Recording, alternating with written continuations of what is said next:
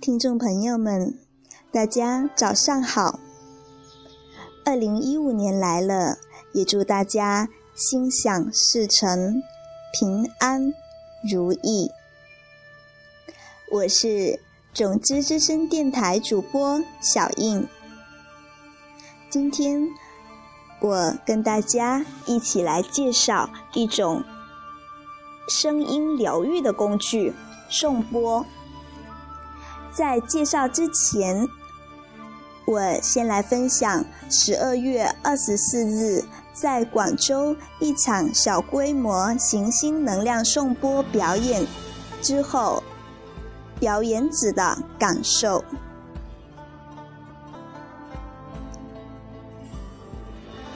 表演者运灵的感受。这周。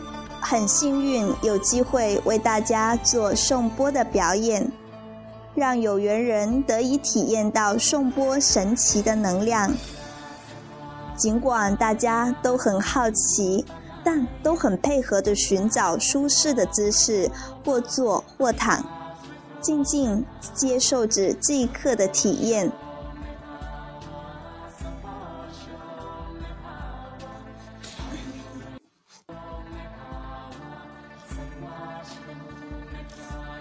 拿着棒槌，轻敲颂钵，细微的震动从手指蔓延开来，透过空气穿透身体，不安的分子逐渐沉静稳定，如洪钟般低沉悠远的放音，引起体内分子的共振，使人迅速放松，进入宁静。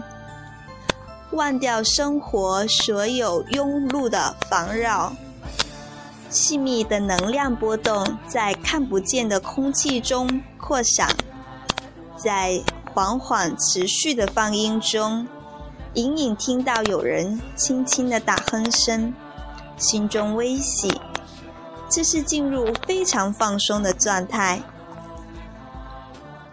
换。一个低更低频的继续轻敲，差不多半个小时后，慢慢结束敲击，而余音缭绕，整个场处于静谧中，平静的气息弥漫着，可以听到大家缓缓的呼吸，安宁而淡然，体内的能量也在和谐的流动着。就让宇宙停止，让我们慢慢体味着这一刻的宁静和平和吧。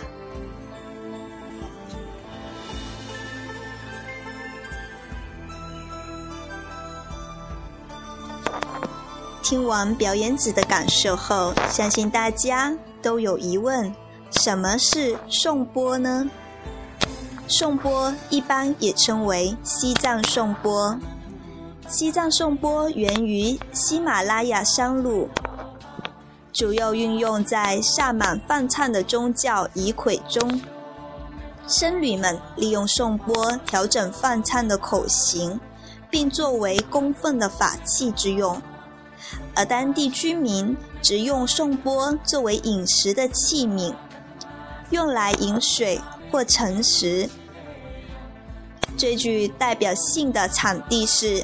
尼泊尔和北印度，由于西藏颂钵听起来较有灵性，所以一般人误以为颂钵产于西藏，甚至有些喇嘛加持过的颂钵可以卖得更好的价钱。这些说法往往是商人编造出来的故事罢了。相传颂钵由七种。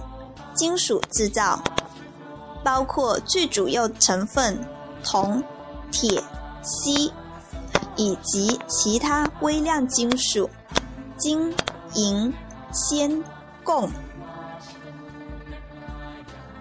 萨满及佛教的东方生活方式成为颂钵印象中不可或或缺的元素。除了虔诚的崇拜。颂钵也融入了东方哲理修身之道，道德规范以及疗愈方式。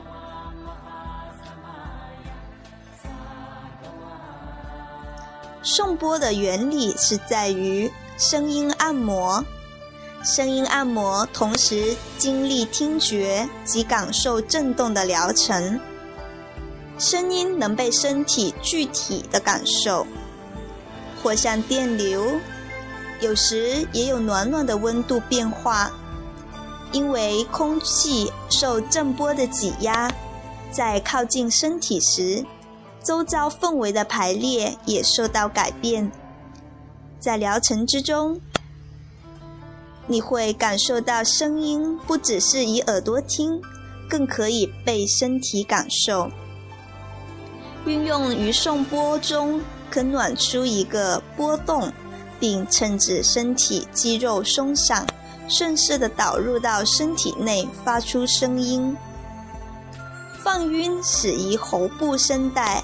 上到鼻腔，下到腹部，通过空气在各腔室内流动，饱含住个人的呼吸韵律，并且与波的振动相为呼应连接，声音以振动的形式出现，从耳朵的接收发散到整个头部与胸腔的接收与发散，形成。一个音波保护膜。若把身体比为乐器，未经妥善调音的乐器，可能很难完美呈现演奏者所学的技巧与乐器特色。与其说是成功的演出，倒不如说埋没了良子的潜能。一个。经过妥善调音后的乐器是悦耳的，就如同声音按摩，安顿欢喜了我们的身心灵。声音按摩疗愈不仅是以耳朵听，而是整个人全身上下用心感受。这是为什么呢？因为人体身上有百分之八十的水分，当稳定的送波音频用于疗愈放松需求的时候，这是一个真实而科学的工具。我们不是埋在虚幻缥缈的能量说里，看不到、触摸不到。我们就是很务实、很真实的端出了新音 bow，会唱歌的网，让它唱出稳定厚实的音律。希望听众朋友们也有机会可以接触到这一真实而科学化的工具。感谢您的聆听。感恩颂钵给我们带来的能量。